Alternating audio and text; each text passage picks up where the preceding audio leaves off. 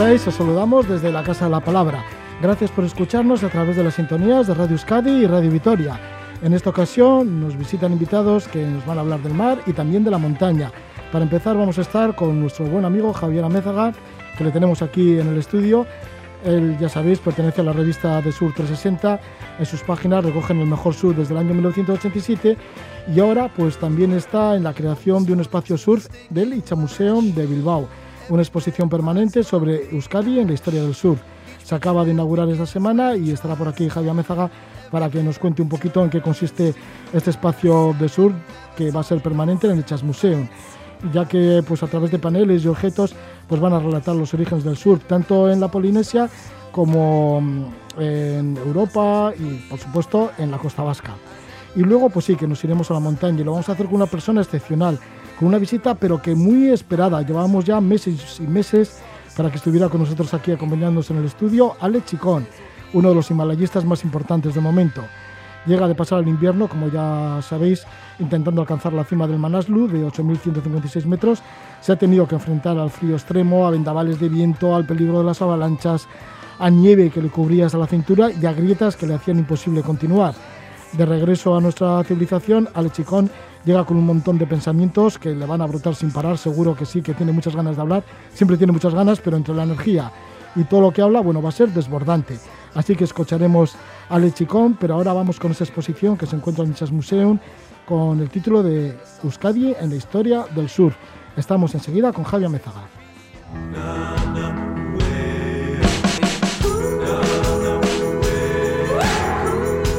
Sobre el acantilado, avistamiento marino, barcos, velas y surf.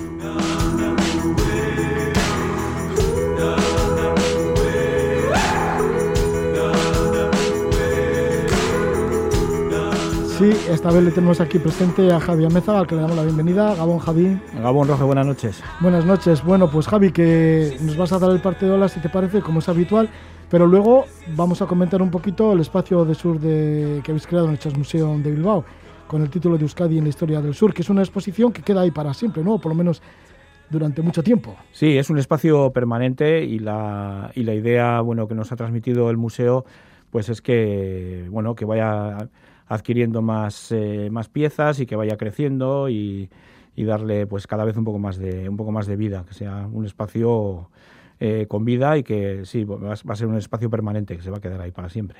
Sí, enseguida nos cuentas un poquito en qué va a consistir y hablamos un poquito de esa historia del surf, remontándonos a siglos anteriores hasta la Polinesia y a Hawái, pero ahora vamos con, con el presente o con el futuro más próximo, el sábado y el domingo, ¿qué tenemos en cuanto a El parte de olas. El parte de olas, Bueno, famoso. sí.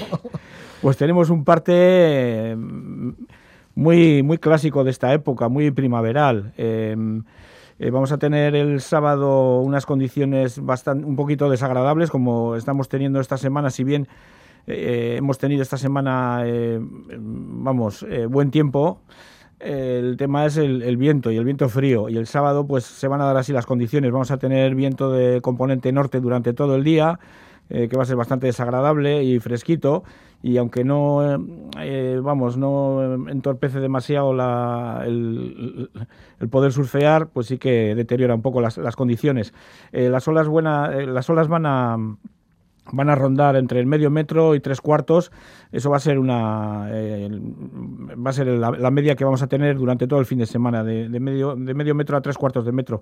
Pero el domingo sí que vamos a tener condiciones bastante mejores por la mañana, porque va nos entra el viento sur, vamos a tener viento sur flojo durante eh, prácticamente hasta entrada ya bien entrada la tarde, o sea que condiciones excelentes, si bien el oleaje va a ser pequeño, eh, con una orientación del mar bastante norte pero bueno, lo, oleaje pequeño, pero buenas condiciones y luego a la tarde pues vamos a tener lo mismo que lo mismo que el sábado, viento de viento del norte que va a revolver un poco las condiciones y, bueno, estropear un poco, pero no va a ser tan fuerte como el, como el sábado. Así que el domingo pues vamos a tener condiciones bastante, bastante buenas, sobre todo durante la mañana, con olas pequeñas. Eso sí, la temperatura del agua no acaba de coger, eh, no, no acaba de subir, seguimos con las huellas siguen marcando 13 grados, o sea que está, sigue la agua fría.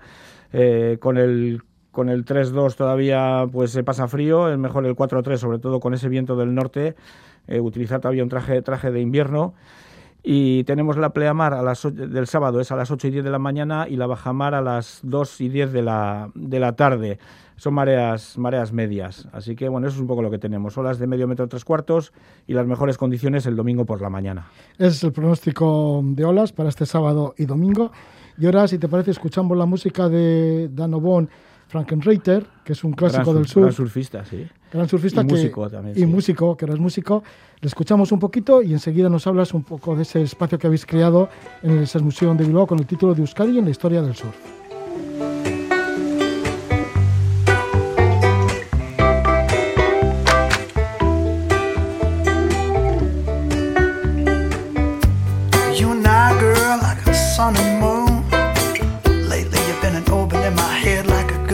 Summer tune. You and I, girl, are never gonna part. But I didn't have to tell you that, cause you knew it right from the start. Just tell me, yes, I do. Cause I can't go on without you. Gonna let our love shine to the end of time.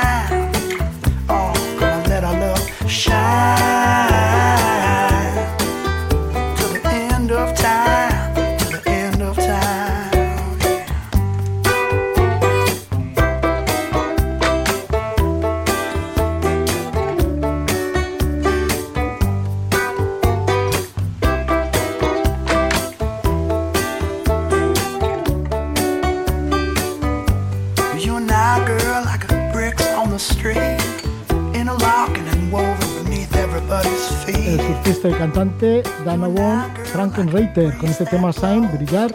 Y vamos a hablar de ese espacio que se ha creado en el Chas Museum de Bilbao, ese espacio sur en el cual se recoge la historia del sur, tanto en general, desde los tiempos de la época de la Polinesia, cuando estaban ahí en Hawái también haciendo surf, hasta hoy en día y sobre todo, bueno, también la historia del surf en Euskadi.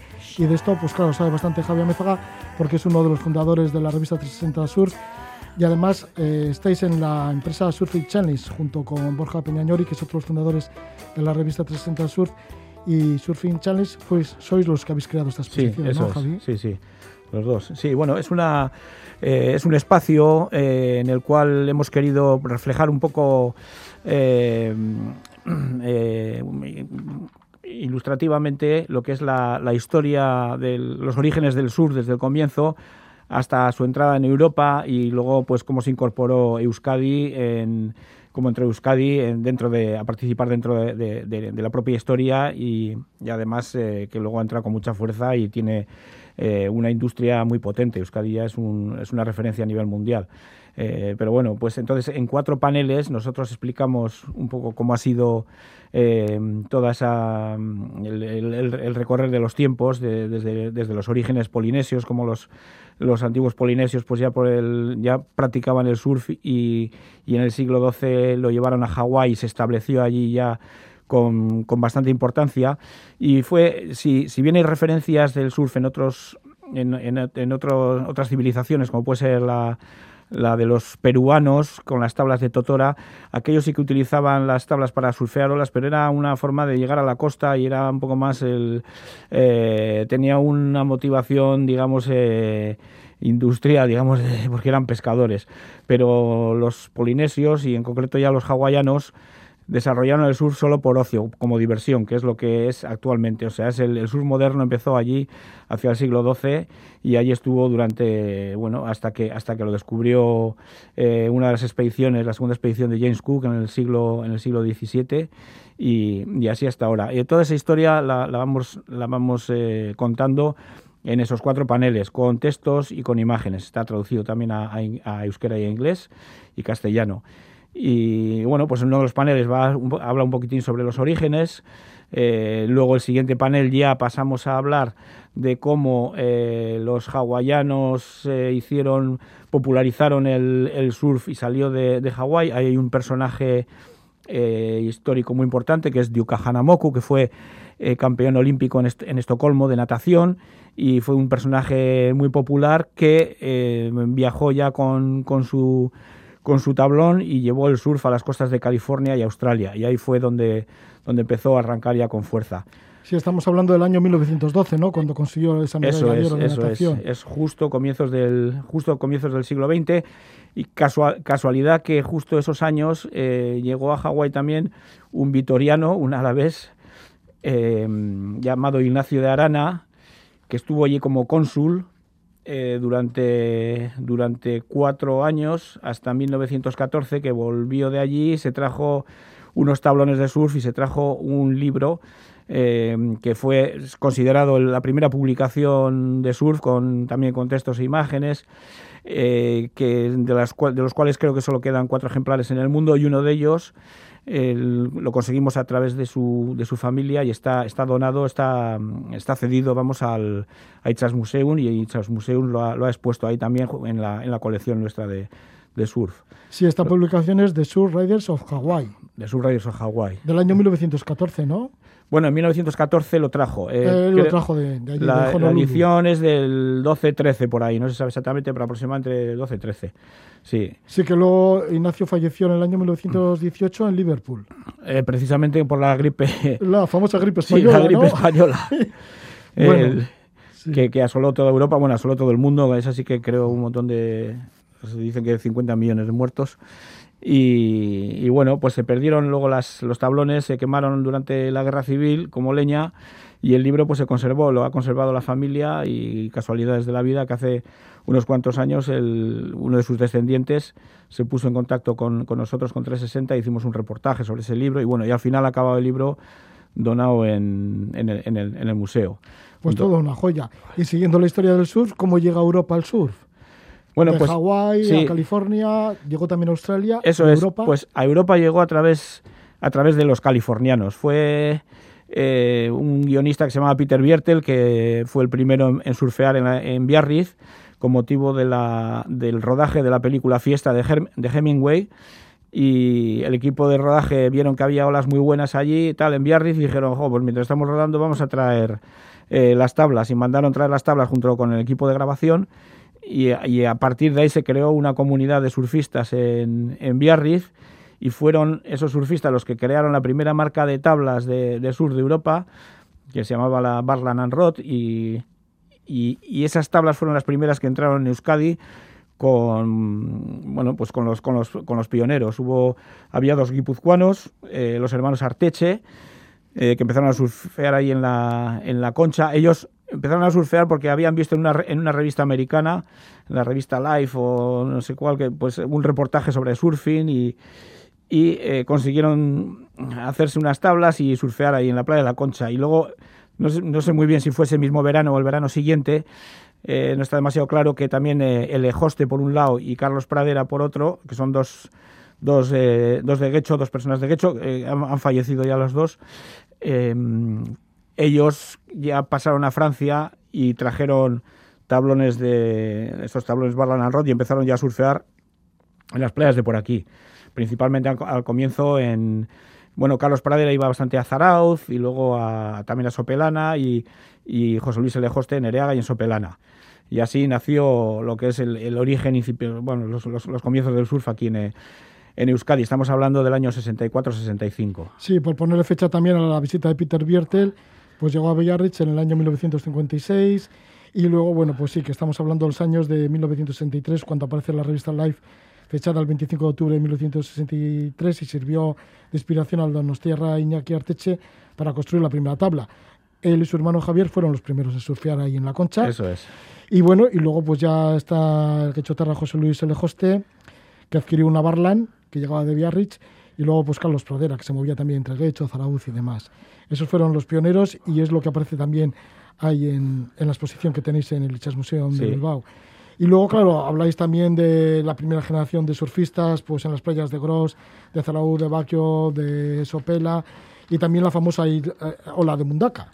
Sí, claro. El, eh, fue a finales de los años 60 que los primeros surfistas de Baquio empezaron a viajando por allí, pues eh, empezaron a descubrieron esa ola y empezaron a surfearla. Y, prácticamente, ya casi inmediatamente, empezaron a llegar eh, ingleses y posteriormente australianos que, que descubrieron también la ola y, y, de repente, pues bueno, la ola pasó a ser con el boca a boca de aquellos tiempos, pues la, eh, ya considerada la mejor ola que había en Europa y que estaba en un rincón escondido de no se sabe en dónde y tal, mm. y ya venían aquí a buscarla y a surfearla y desde entonces pues la ola de Mundaka ha sido, bueno, y es considerada para surfear la mejor ola la mejor ola de Europa, con, un recorrido larguísimo, con un tubo muy bueno sobre fondo de arena y es, espectacular. Entonces es, un referente de, del, surf vasco la, ola de, la ola de Mundaka. También mostráis la historia de la industria local de surf que es bastante importante también y que data ya de hace bastantes años. Sí. Nos tendremos que remontar a la década de los años de 1970. Sí, el, bueno, el primer fabricante de tablas. Hay que comentar también que bueno, también se hace referencias a cómo entró, cómo, empezó la, los momentos claves de la, de la revolución industrial del surf a nivel mundial, sobre todo las, en la fabricación de tablas y fabricación de, de trajes de neopreno en, en California, en Estados Unidos.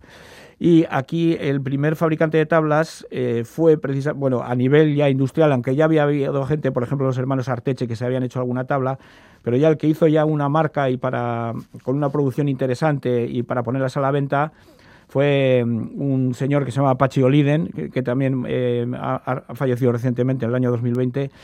Eh, de Orio, era una persona que venía del mundo industrial, no sabía nada de, de surf ni sabía de, pesca y de barcos y de cosas de esas y aplicó sus conocimientos para hacer tablas de surf que, bueno que vio que todos los chavales de su zona querían ya surfear sobre todo la gente de Zarauz y de Guetari por allí y, él pues empezó a fabricar tablas. Las primeras las hizo huecas con fibra de vidrio y poliéster pero con, molde y, y luego ya a pedido de la gente, pues eh, las aprendió a, fabricarlas ya con, con FOAN, con una espuma de poliuretano que traía de, que importaba de Cataluña y hacerlas ya con el sistema, digamos, eh, normal ya de la época, con, con, la, con la, forma de, de fabricar tablas de que, había entonces, que era pues de FOAN y fibra de vidrio y poliéster, que más o menos es la base de la, de la fabricación de tablas hoy, hasta hoy día. Luego llegó Pucas. Luego llegó el grande de los grandes, eh, nació allí también en Zarauz. Eh, llegó Pucas, que bueno, que se ha, se ha hecho la, pues la marca, una de las marcas referentes en todo el mundo. Eh, una empresa que, con una producción gigantesca de tablas y, y, que hacen tablas pues para los mejores surfistas del mundo y es conocida, conocida mundialmente, es una referencia mundial, Pucas. Y aunque digamos que también la referencia actual más, eh, digamos, tecnológica a nivel mundial es la, industria Wave Garden, que se dedican a la, a la fabricación de de, piscinas de, de olas. Eh, sí, que también es una empresa guipuzcoana. Eso es, que, es una, que está en Aizarnazábal y, y también que ha desarrollado un proyecto innovador que semeja a las olas, a las, eh, las más parecidas que hay a, las olas reales del mar, eh, con una cadencia muy, muy, muy amplia y que está montando ya sus Way Garden por, por todo el mundo. Sí, y además de estos paneles, estos murales con fotografías y textos que relatan la historia del surf y el papel que juega el surf vasco, bueno, pues aparte de todo esto también tenéis objetos, ¿no? Hay tablas, trajes de neopreno. Hemos puesto en principio eh, tres tablas, unos soportes ahí súper bonitos que hemos, eh, que hemos diseñado precisamente para, para estas tablas. Tres tablas que, que, bueno, que reflejan tres momentos clave en la historia del surf.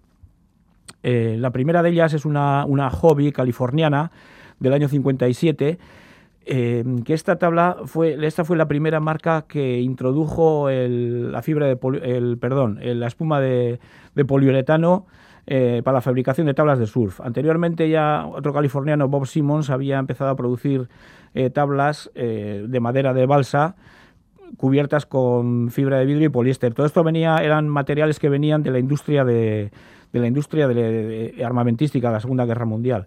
Y entonces, bueno, Hobby, posteriormente en el año 57, hizo ya una tirada gigantesca de tablas y esta, esta es una de las tablas de esa, de esa primera tirada que hizo con espuma de poliuretano y, recubiertas de poliéster y fibra de vidrio.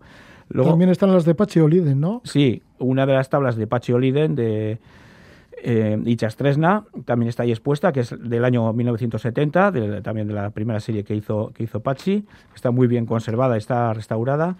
Y luego hay otra tabla que nos cedió hace unos años el campeón del mundo de sur de olas grandes, eh, Twiggy Baker, un eh, sudafricano que ha sido tres veces campeón del mundo de olas grandes. Y con esa tabla eh, ganó aquí el campeonato de, de Punta Galea Challenge en el año 2014 y precisamente con los puntos que consiguió en ese campeonato y de los campeonatos anteriores que tenía ya se, se, coronó eh, campeón mundial. Entonces nos dejó aquí la tabla y unos pues no se la pudo llevar en el, en el primer viaje que marchaba y tal y, luego volvió al de un mes después y la cogió, se la llevó a surfear a, a una ola gigantesca que hay en, al lado de San Juan de Luz y la partió. Entonces al partirla eh, nos la trajo y como sabía que yo tenía un amigo que era coleccionista de tablas y tal, eh, nos la donó. Eh, la hemos, la hemos bueno, la, la, ha restaurado este coleccionista y ahora la tenemos ya Enrique Artero, el coleccionista que ha donado, esta, ha cedido estas tablas y la tenemos expuesta allí. Sí, en el, Museo. Museo de Bilbao. Esta exposición, Euskadi en la historia del sur, nos está contando Javier Mézaga uno de los organizadores de, esta muestra, que además va a ser una exposición permanente que se puede ver eh, cualquiera que vaya allí, pues ya se puede empezar a ver esta exposición Euskadi en la historia del sur, que lo organiza Sur Challenge, que es la empresa también en la que está Javier Mézaga. Pues muchas gracias por estar con nosotros, Javier Mézaga, una vez más. Un fuerte abrazo, Javier. Muy bien. Vale, que vaya todo bien. Vale, agur. Vale, agur. Y ahora sí que nosotros seguimos y seguimos pues con la visita. Aquí está ya Ale Chicón.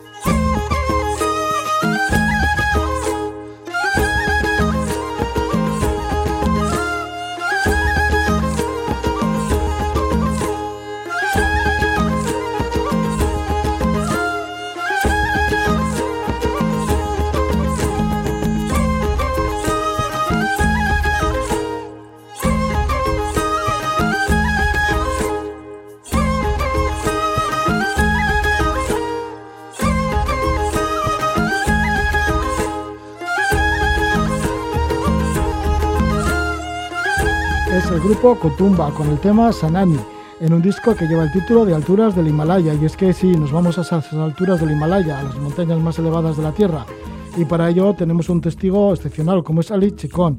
Ali Chicón, tenemos la suerte de compartir el estudio con Alex después de haber pasado el invierno en el intento de ascender al Manaslu. Ali Chicón, junto al italiano Simone More, son los alpinistas más experimentados en 8000 invernales en la última década. Ale Chicón realiza invernales en las montañas más elevadas del planeta desde el año 2011. Ascendió al Naga Parbat en el 2016 junto al pakistaní Ali Sapara y el propio Simone More. Intentó el Everest en el año 2017, el 2018, el 2020, el K2 en el 2019 y el Manaslu este mismo invierno 2021. Ali Chicón nació en Lemoa, en Vizcaya, en el año 1981.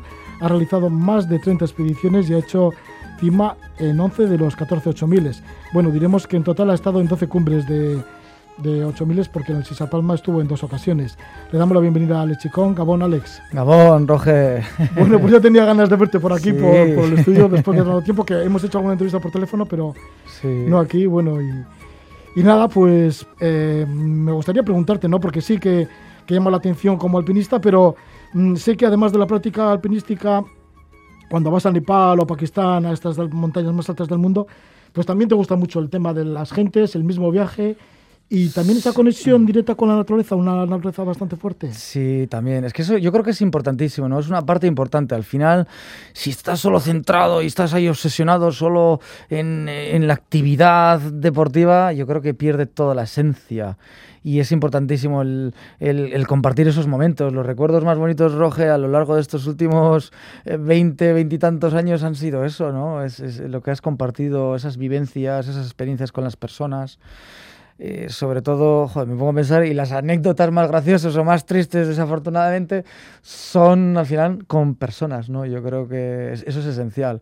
Y sobre todo cuando viajas es cuando te das cuenta de la importancia de que, tenemos las personas como tal, ¿no? Evidentemente, eh, nos encanta, nos apasiona el escalar, estar intentando pues estos retos, pero mm, no sé, no, no, concibo viajar a Nepal sin ir con esa sensación de, de, querer compartir esos momentos con la gente, que son fundamentales sobre todo, ¿no? Cuando vas a Pakistán o cuando, viajas a otros lugares, ¿no? Ha de haber esa esencia, ese componente de, de, de tratar con las personas, de estar ahí, de compartir, de, convivir con, con ellas y con ellos y esos pequeños instantes donde te puedes tomar un té, donde puedes compartir a, eh, un momento de calor al lado de, de, una hoguera, ¿no? En, en, el invierno que solemos viajar últimamente, por ejemplo, a Nepal, es donde surgen esos momentos pues únicos y, y, mágicos, ¿no? En cuanto a la naturaleza, pues por ejemplo destacar este, este pasado invierno que se lleva seis meses sin entrar nadie en esta zona de, en la tierra de los Gurkas, esta zona de,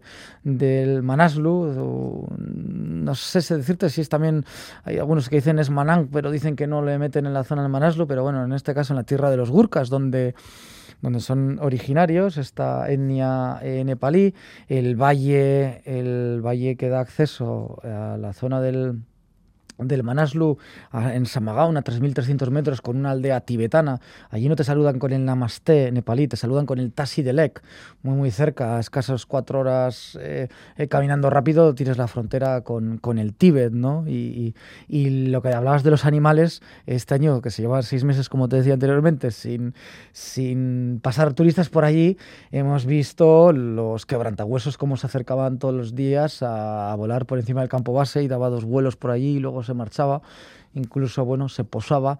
Eh, también hemos visto diferentes eh, cabras salvajes, como son las, los, las cabras Marco Polo, las Blue Ship, no entiendo mucho tampoco yo, pero bueno, han venido mm, bastante. Y, bueno, y al igual que otros animales, ¿no? También hemos visto la huella de los, leopardos de las nieves. Los locales este año han visto más que nunca el leopardo de, de las nieves cerca de, de Samagaon. Y, por último hemos tenido con los animales muchísimos problemas, claro, eh, al, no haber tanta gente quizás en el valle, que tampoco es que entre excesivamente gente, la zona de Manaslu no es un Everest evidentemente, pero esos meses con tan poca gente ha derivado, no sé, nunca nos ha pasado así tan tan de continuo, vamos, teníamos unos problemas bestiales.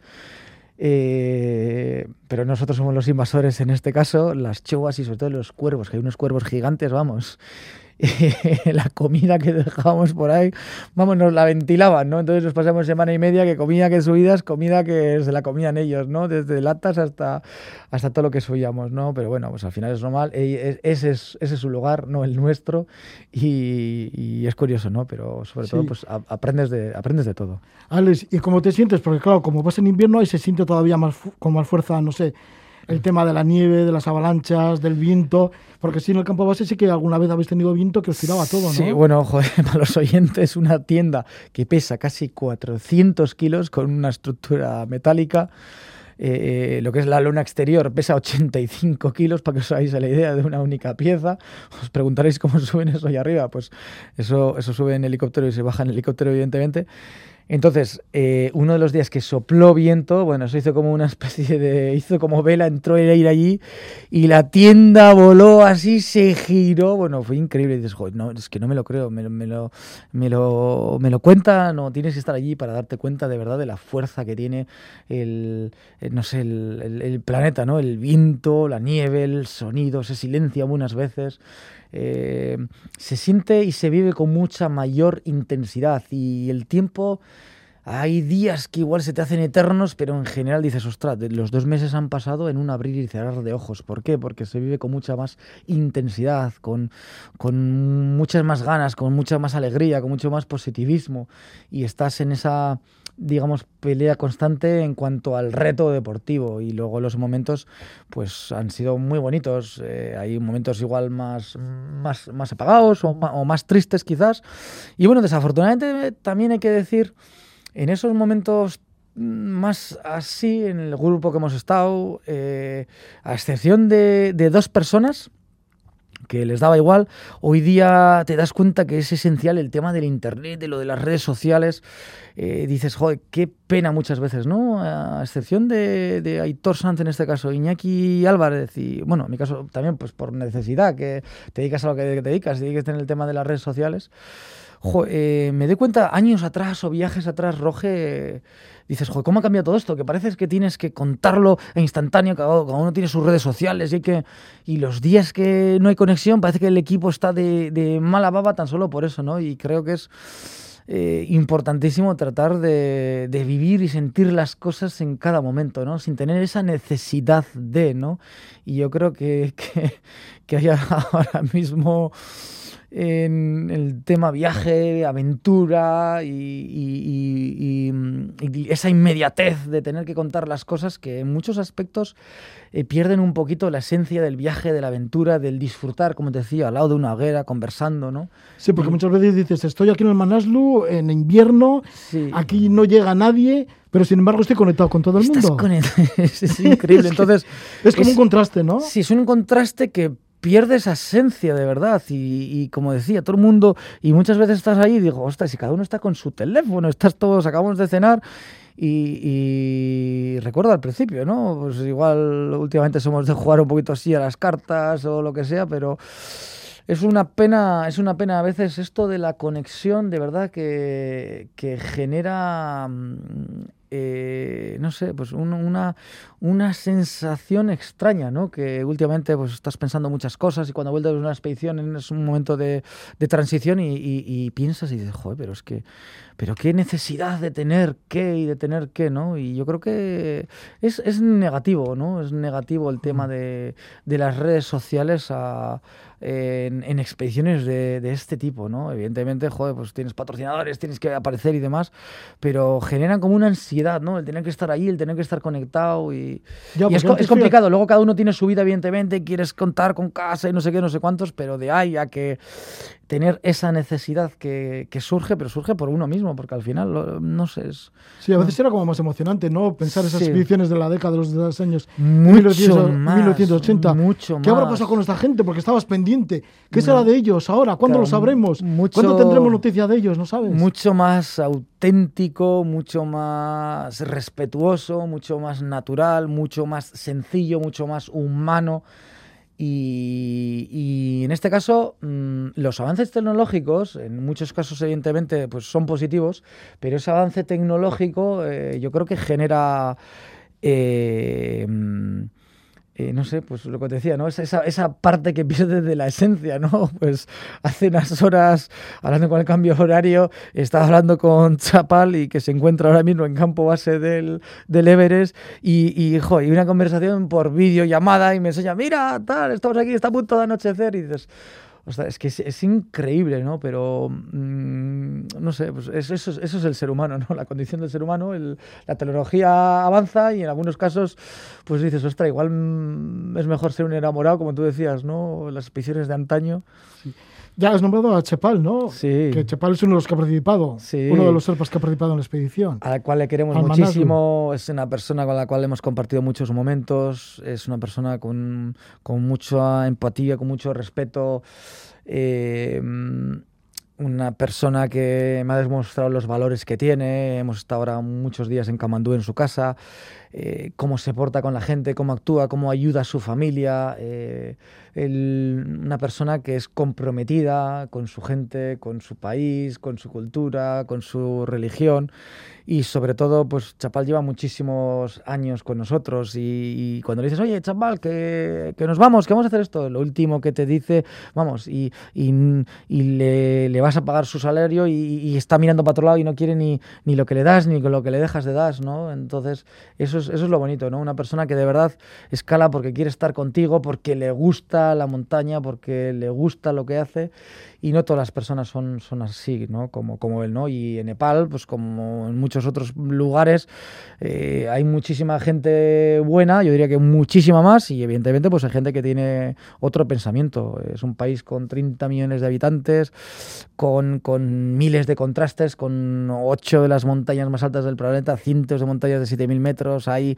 valles perdidos, rincones, selvas, bosques, una fauna tremenda, el 2% de las aves del planeta ríos y lugares maravillosos los cuales uno se perdería y recorrería y caminaría muchísimo tiempo y, disfrutas ¿no? de, de, esa gente y sobre todo aprendes de todos ellos, ¿no? de con qué poco eh, es posible para ser feliz, ¿no? Hoy día aquí en casa me doy cuenta vienes y cómo están las cosas y lo que sucede, yo creo que vamos en la dirección equivocada para buscar la felicidad. Cuando tienes un poquito de empatía y has viajado un poco y tu mente pues está más abierta, ¿no? Yo creo que la mejor de las universidades en general, a nivel global, te la da el viajar. Desafortunadamente, no todos tienen las mismas oportunidades que podemos tener nosotros, por tanto, eh, juegas con esa ventaja y no me gusta nunca en ningún caso jugar que, con ventaja. Me gustan las mismas normas de juego para todo el mundo, ¿no? Y desafortunadamente no hemos sido capaces de construir un mundo justo. Desde que el ser humano existe, Roge, creo que no me equivoco, seguimos destruyendo sin ser capaces de, construir, ¿no? Como sociedades, como, país, como pueblo, como, mundo en general, ¿no? Te das cuenta de, del daño que, causamos muchas veces al, al planeta, cómo está todo y desde luego eh, pues, pues es verdad que, estos años atrás yo mismo me doy cuenta, ¿no? No soy el mismo Alex que era cuando tenía 20 años atrás, Roge, cuando hacíamos nuestras primeras entrevistas aquí y tratas de, de, ayudar y apoyar en todo lo que se puede, ¿no? Pero bueno, pues en la vida hay que vivirla, hay que exprimirla cada segundo, cada instante. Sí, en eso sí, eres lo mismo que antes, ¿eh? sí. Que antes vivías también siempre eh, como muy inquieto, ¿no? Bueno, y sigues siéndolo. Sí, sí, esa inquietud. Y, exprimiendo la vida, ¿no? Y gustándote de la vida. Sí, esas ganas de, de, hacer cosas, de sentirte, de ayudar. A veces puedes estar más acertado y otras veces puedes estar menos acertado. Y sobre todo haciendo las cosas sintiéndolas por uno mismo, porque si haces las cosas para los demás, teniendo siempre los pies en la tierra, yo creo que eso es fundamental. Eh, de lo contrario, eh, irte al Himalaya en invierno, hacer cosas que nos gustan hacerlas, pero las haces porque te sientes vivo, porque de verdad eso es lo que te llena de ilusión y de motivación. Hay muchísima gente que es muy, muy buena en lo suyo, pero te das cuenta, joder, pero si no eres feliz, ¿no? Yo creo que hay que buscar la felicidad en lo que a uno le gusta. Mm, buscar la felicidad. y bueno, y tú acabas de decir hace un rato que has disfrutado, que lo has cogido con muchas ganas y mucha alegría, eso de estar en una invernal. Sí. Una invernal en Manaslu, pero es que hace mucho frío, ¿no? Entre otras cosas, estaréis congelados y, y, bueno, yo qué sé, cada respiración igual se, se convierte en escarcha también, ¿no? Y es todo incómodo. Sí, ¿Cómo puedes estar en esa situación siendo siempre positivo? Y bueno, intentando también alcanzar la, cumbre, pero que, que, que, estás igual a 7.000 metros, pero que al final no, no la consigues. Eh, ¿Cómo se busca la positividad en todo ello? pues al final muchas cosas surgen muchos imprevistos. Este año ha sido un año típico que llegar allí ha sido ya todo un milagro con un grupo que hemos ido y que ninguno de positivo y que llegamos hasta allí. Yo creo que creo en esa suerte trabajada. Las cosas no vienen eh, al azar o por el por, porque sí. Si no trabajas, si no dedicas tiempo, pues eh, las cosas no salen evidentemente. Y para nosotros ya, no sé, no, no quiero darme aires de grandeza ni mucho menos, pero cuando llevas ya 10 años en invierno roje, el invierno es lo normal, es lo, es lo normal. Dices, pues esas condiciones las soportas de manera normal. Para mí ya es normal. Pero estáis a 10 grados bajo cero dentro de la tienda, ¿no? O, 20. Esta misma mañana he estado con, con, Iñaki Álvarez de Zumarra, que también estuvo con nosotros, entre otros, al igual que Lur, que también le entrevistaste, eh, Roge, como hablábamos antes. que forma parte de la expedición al y, y, y, el equipo también es, es más numeroso, evidentemente eh, Iñaki me decía, ostras, Alex, eh, el, repetir, ostras, pero por las mañanas se me hacía muy duro, el frío, cómo me costaba arrancar, sobre todo las mañanas, el frío que sentía en las manos. Y, y Iñaki, la segunda parte de la expedición, ha trabajado de manera fascinante, ha trabajado muy bien, ha abierto mucha huella, ha estado donde se le ha necesitado. Al principio le cuesta coger un poquito más quizás de carrerilla, como suele ser normal, pero mm, me contaba, ¿no? Y recuerdas que esa ha sido esta misma mañana, "Jo, Australia, si tendría que volver a ir, usted tengo que solucionar algo para mis manos, pues que es que no puedo, no podía encender el infernillo, calzarme los crampones, el, el cualquier pequeño detalle, pero mm, cuando llevas 10 años en esto, pues ya estás acostumbrado, para ti es eh, lo normal. Ya, pero ¿cómo Entonces- te acostumbras? Cuando amaneces, ¿qué haces? Pues al final te acostumbras, es la motivación, lo más importante es la motivación. Si no quieres estar allí, es que se te hace muy, muy cuesta arriba. Si tu motivación no es la acertada, porque claro, porque piensas, joder, voy a subir cumbre, puedo intentar, y de repente las expectativas cambian, uno se siente mm, eh, completamente encerrado, se siente completamente, dices, ostras, es que qué duro, se te hace muy, muy cuesta arriba. O cuando un día que puedes pasarlo mal, que estás con la motivación baja, no todos los días son iguales. O cuando te sientes enfermo o cuando tu cuerpo te ha dicho basta y ostras y no tienes energía, ¿no? Porque hay días que también no te puedes sentir bien o te has pegado una buena soba por arriba, se hace muy muy cuesta arriba. Entonces, por encima de todo está ese componente psicológico. Yo no creo que tengo eh, bueno, tengo un- un- una capacidad importante de estar allí, de sufrimiento, de mm, una capacidad técnica, táctica, después de muchos años, mucho conocimiento, pero si tendría que diferenciarme re- respecto a otros escaladores, himalayistas, alpinistas, yo creo que mi, mi gran don es ese componente psicológico, el tener esa mente fría, esa cabeza fría para tomar decisiones, a la hora de tomar decisiones de no equivocarte, saber reconocer las equivocaciones, saber decir, ostra, pues sí, pues me he equivocado, en esta expedición me he equivocado, en muchas cosas en campo base, a la hora de salir de campo base, muy poquito nos hemos equivocado y hemos hecho un trabajo, pues yo creo que, que digno de destacar. Evidentemente no luce porque siempre, joder, tenemos el San Benito de quedarnos ahí en los 7000, en esa última etapa, pero si sería fácil, pues estaría todo mucho más hecho y mucha más gente iría, por ejemplo, en invierno, pero Sí, pero Eh, ya te- tiene que ser una locura solo poner el campo 1 o el campo 2 y, es muy... y, encontrarte con una grieta como os encontrasteis que decías, Sí, ¿para qué no que- podemos pasar? ¿Qué, qué que sucede, no? no que tienes que pasar- cambiar de, de- de- de Claro, ruta. ya, ya Luego no las avalanchas tienes- amenazando. No tienes 300 personas allí que van a tirar y se va a montar todo aquello. Hoy día mm, que, parece que es una crítica, pero eso no es una crítica. Como hablamos de la tecnología, hoy día el, el Himalaya, las montañas que son más transitadas, eh, para poner palabras y ser un poquito más acertado en la explicación que voy a dar a continuación, creo que las montañas en las que están ahora transitadas, pues eh, eh, el día 6 de marzo de este mismo año me encontraba en Kanmandú y venga, vente conmigo. Iba con, con Migma, que es el propietario de la agencia Seven Summit, y bueno, que tengo una reunión aquí, que te voy a presentar a unos viejos amigos tuyos y, y se concentraron allí, pues, pues eh, seis de las personas que tienen las agencias igual, que mueven igual más turistas de, eh, de montañas de 8.000 metros, por decir de alguna manera, y, y- y pactaron el 6 de marzo quién iba a equipar las rutas, quién llevaba la cuerda, qué pagaban nosotros, y estuve una hora y cuarto con ellos. Y, y- es donde te das cuenta y dices, joder, cuando hablamos de las expediciones de antaño, que te lo tenían que currar, que tenían que trabajar, que tenían que no sé qué, ha cambiado todo por... por hoy puedes aparecer allí con tus 20 kilos, con un Yumar y con tu descensor y, y no te falta ni llevar tiendas de campaña, porque ya tienes hasta las tiendas y luego está el, el tema del oxígeno y demás y demás. Entonces, desafortunadamente ese componente de aventura pues ha desaparecido ese componente de antaño, de expediciones, pues no, ahora mismo eh, esto es un negocio y se montan expediciones, nosotros somos parte de todo esto también, pero dentro de lo que cabe, pues nosotros tratamos de, minimizar muchos factores y vas buscando la aventura. Y no hay nada de malo, cada uno hace lo que quiere, pero sí es verdad que alpinísticamente yo creo que carece de valor alguno. Sí tiene un valor personal, evidentemente, cada uno valora, ostras, voy allí, tiene ese valor personal, pero yo creo que mm, en el mundo alpinístico, en cuanto al Himalaya, eh, creo que hace falta un cambio, pero evidentemente está todo tan estandarizado y, y- y mueven lo que se mueve. El mundo del outdoor es una industria.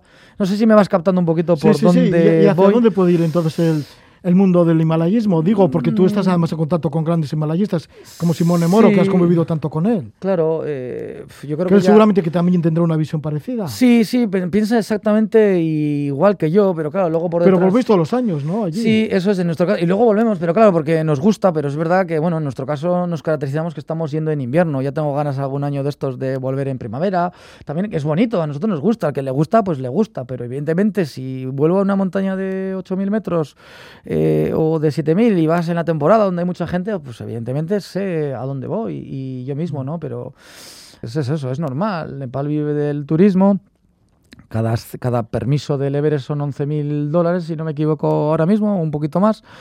Y, y creen en ello. Eh, el vuelo ahora mismo desde Kamandú a Lukla, ida y vuelta, me acuerdo que pagamos antaño 120 dólares ida y vuelta en el año 2004. Ahora están 350 dólares, si no me equivoco, que me han pasado esta información días atrás. Ostras, todo sube muchísimo, la vida cada vez está más cara y, y donde antes vivían de portear también, pues ahora ya portean los helicópteros. Hay empresas que prácticamente casi todo, el 80% o digamos a una montaña como puede ser el Makalu, lo transportan el 100% todo, todo en, en helicópteros y ya ni, ni se portea. No ha cambiado todo muchísimo y lo- donde antes los que porteaban, ahora pues han montado sus pequeños hotelitos y, evidentemente pues todo va cambiando y luego desafortunadamente en el Manaslu me he llevado un chasco personal. En el año 2008 estuvimos en, en ese mismo valle y, hemos estado luego montando una instalación fotovoltaica también en, el hospital que tiene SOS Himalaya, la fundación de SOS Himalaya del difunto Iñaki Ochoa de Oza, en, en Situa, en el, en el Arun, en el valle del Makalu.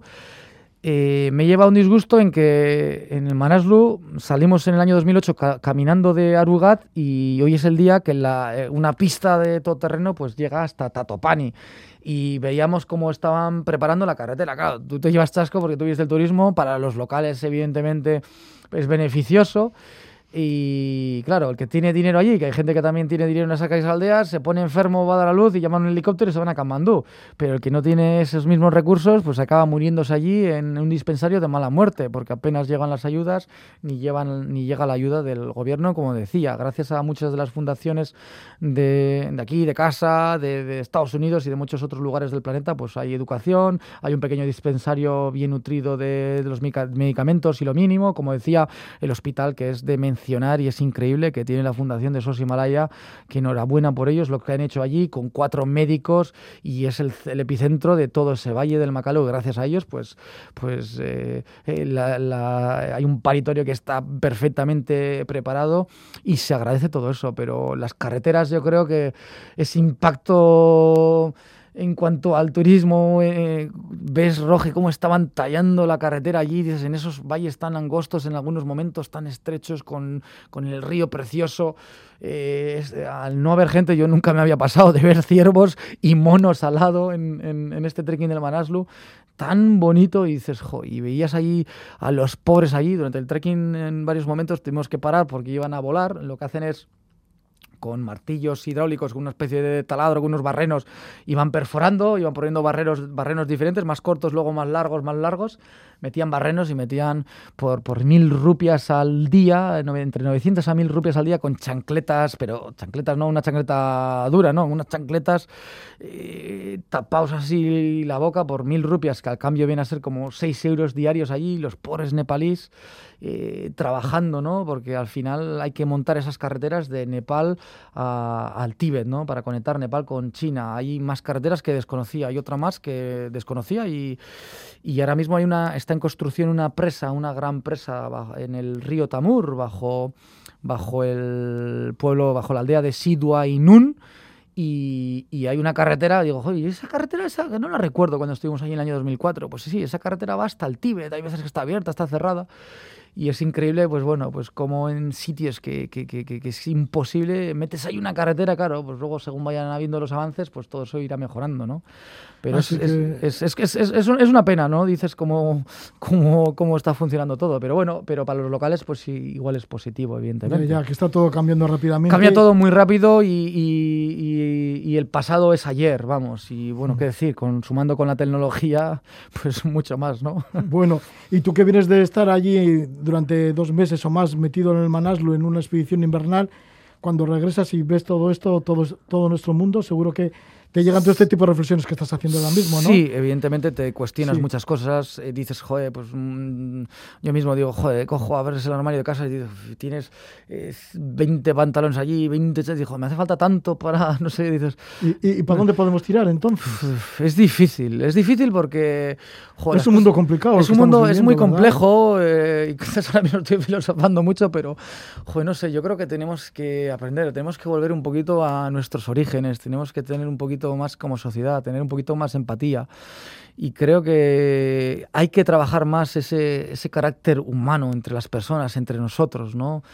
Bueno, pues con nosotros, Ale Chicón, gracias por venir Sí, después de esta invernal en. Manaslu y, y por darnos todos esos pensamientos que has Sí. tenido, ¿no? De toda esta experiencia. Una experiencia tan fuerte, además. Sí, es así. Al final vives con mucha intensidad, se vive con tanta intensidad y por eso yo creo que esa intensidad, ese rebufo igual muchas veces se nota, ¿no? Cuando vienes aquí y compartes el día a día con tus amigos, con tus personas y vives con esas ganas, ¿no? Porque sabes que al final un día menos, un día menos, ¿no? Y al final un ticket más es un ticket más y con la de cosas que pasan en este mundo y hay tal incertidumbre que no sabes lo que va a pasar mañana, ¿no? El devenir es fundamental, por tanto yo creo que tenemos que ser felices con lo que tenemos, saber construir nuestro día a día, compartirlo con nuestros amigos y, y disfrutarlo, ¿no? Es que Roge y, y Gabón. Gabón, Ale Chicón, Gabón. y que sigas disfrutando. Es que Con esa energía, Agur. Gabón.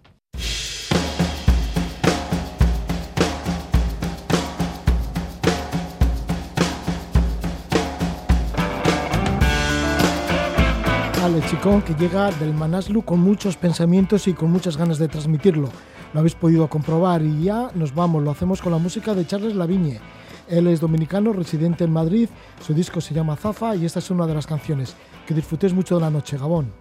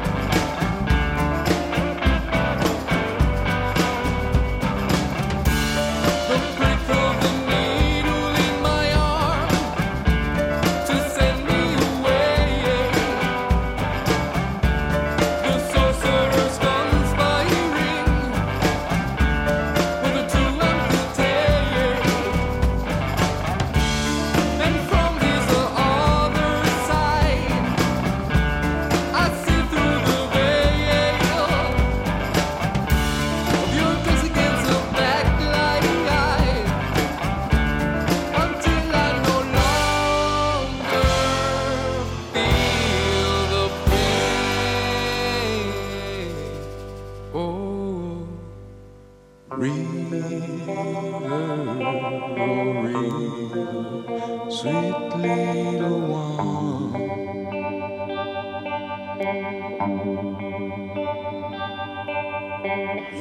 have your eyes full of tears and your head in the clouds.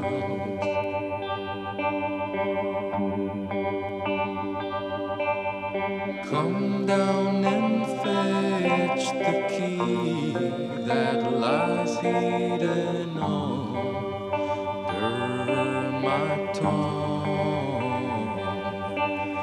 If you will never turn your head, son?